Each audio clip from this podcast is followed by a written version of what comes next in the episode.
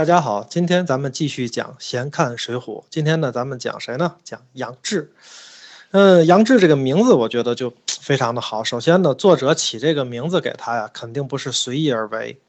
杨呢，其实他是杨家将的后人，表明了呢，他一生当中其实都不愿意去侮辱父母的那种清白。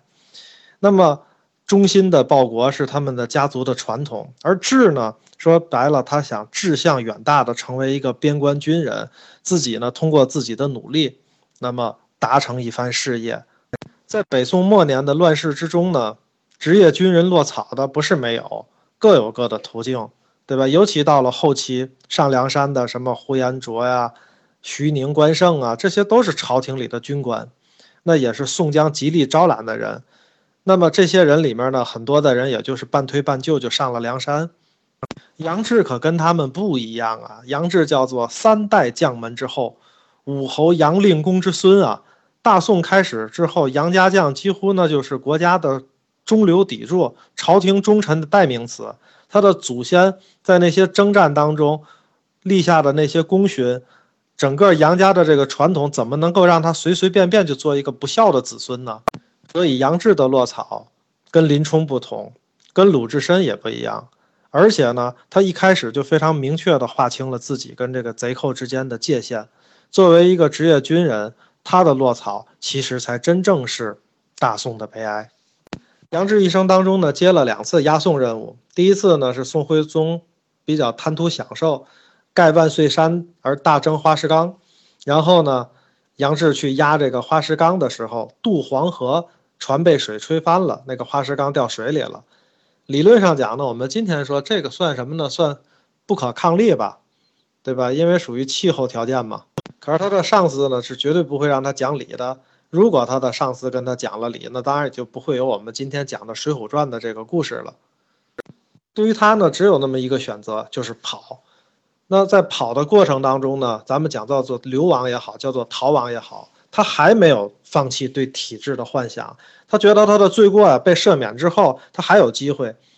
那么，然后他呢自己积累金银，想着回到东京呢去跑跑官，去买买官。一个堂堂杨家之后无耻男儿啊，功臣的后裔，武艺高强的前置使，居然不得不走这个买官的这么一个道路。他带着这些钱财呢去买官的过程当中，就路过了梁山了。当时呢，王伦就邀请他入伙。其实呢，也是为了制约林冲嘛。而杨志呢，不仅不为所动，而且呢，委婉的拒绝。他跟那个宋江呢，被晁盖邀请的时候去拒绝还不一样。宋江的那个完全是作秀嘛。但是杨志呢，他这么讲，他说蒙众头领啊，如此提携，反正呢，洒家在东京还有个家眷，然后呢，前世呢，我也连累了他，这次呢，还得酬谢他，金帆呢，必须得走一趟。你们呢，还我行李便还，不还呢，我空手也就去了。他呢，连跑官的钱财都可以不要，但是也绝不屈身做贼。语言态度当中没有一个字儿表示说我是要为朝廷效忠，但是其耿耿忠心叫做可昭日月呀。到了东京以后呢，把这些金银财物当然还是还给他了，拿着这些钱呢跑上跑下了，钱都用尽了，结果那官儿也没谋成。理论上讲，这个大宋你黑就黑吧，你拿了钱起码办事儿嘛。那我们今天看见杨志遇到的，真就叫做一个拿了钱不办事儿啊，对吧？那谋官这件事上，他基本上已经赌的个叫做输得干干净净。那老本都输了，只能怎么办呢？只能把他最宝贵的刀去卖了。那这个时候的杨志去把刀卖了，代表什么呢？其实他在出卖的就是自己的理想和抱负。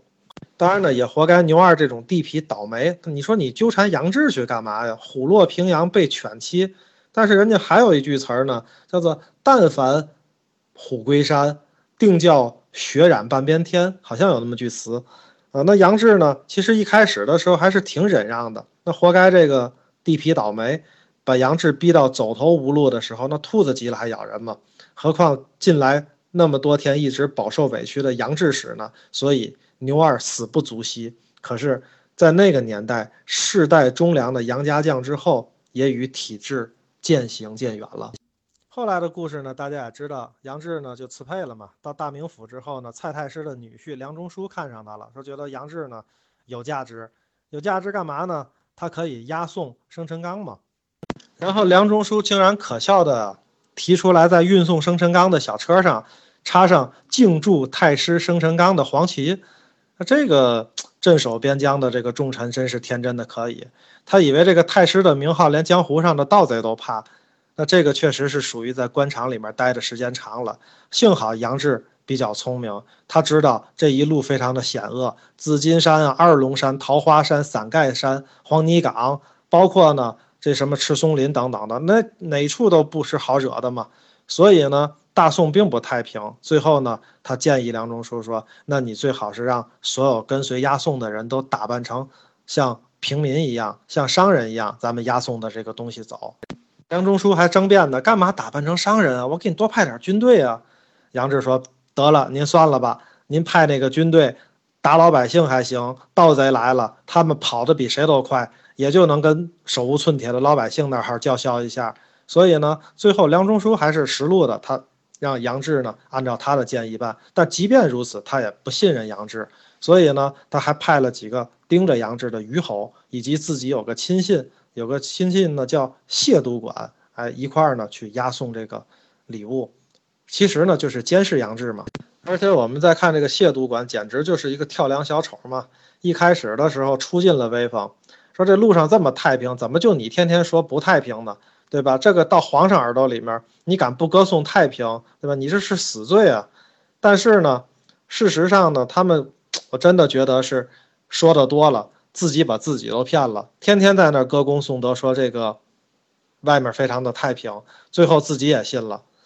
所以呢，在那个时候，不仅皇帝自己穿着自己的新衣，而且呢，所有的奴才和所有的高官都在掩耳盗铃，就是这样的一个社会。最后怎么样呢？出事儿了吧？出事儿以后呢？杨志知道完了，自己最后一次赌博又失败了，只有逃亡。那他还能干什么呢？